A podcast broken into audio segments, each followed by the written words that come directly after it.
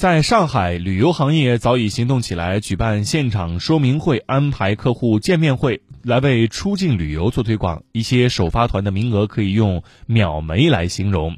在上海一家旅行社总办公室，一场行前说明会正在举行。